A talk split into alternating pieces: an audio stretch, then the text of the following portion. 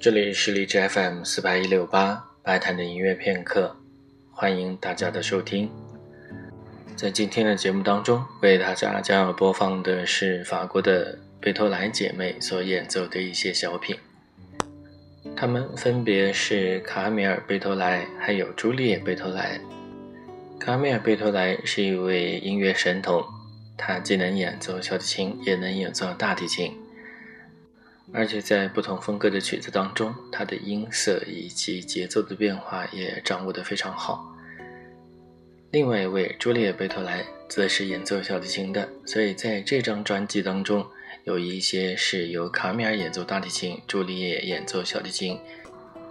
也有他们二人一起合作双指小提琴作品的一些录音。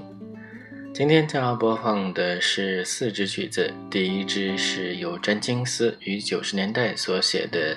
关于古代的一位建筑师帕拉迪奥的这样的一个作品。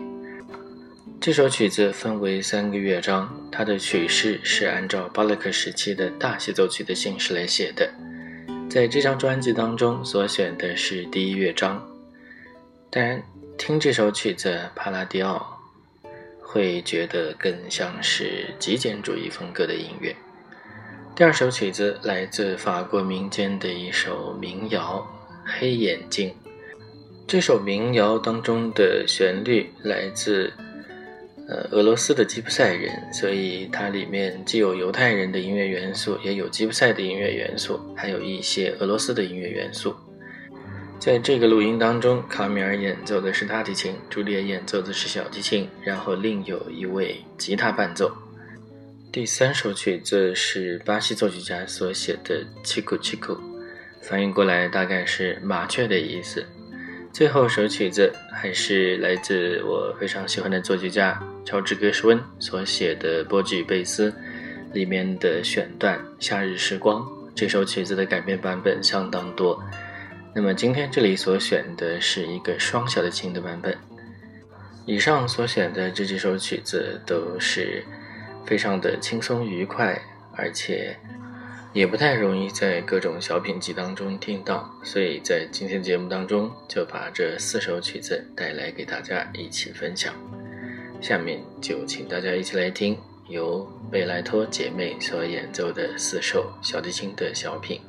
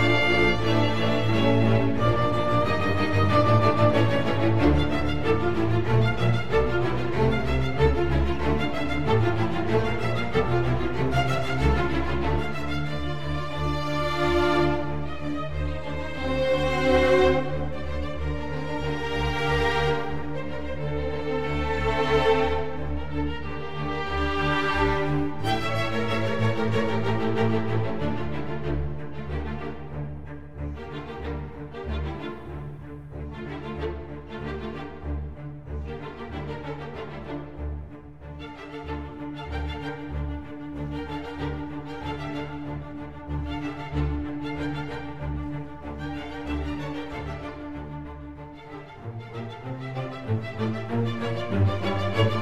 you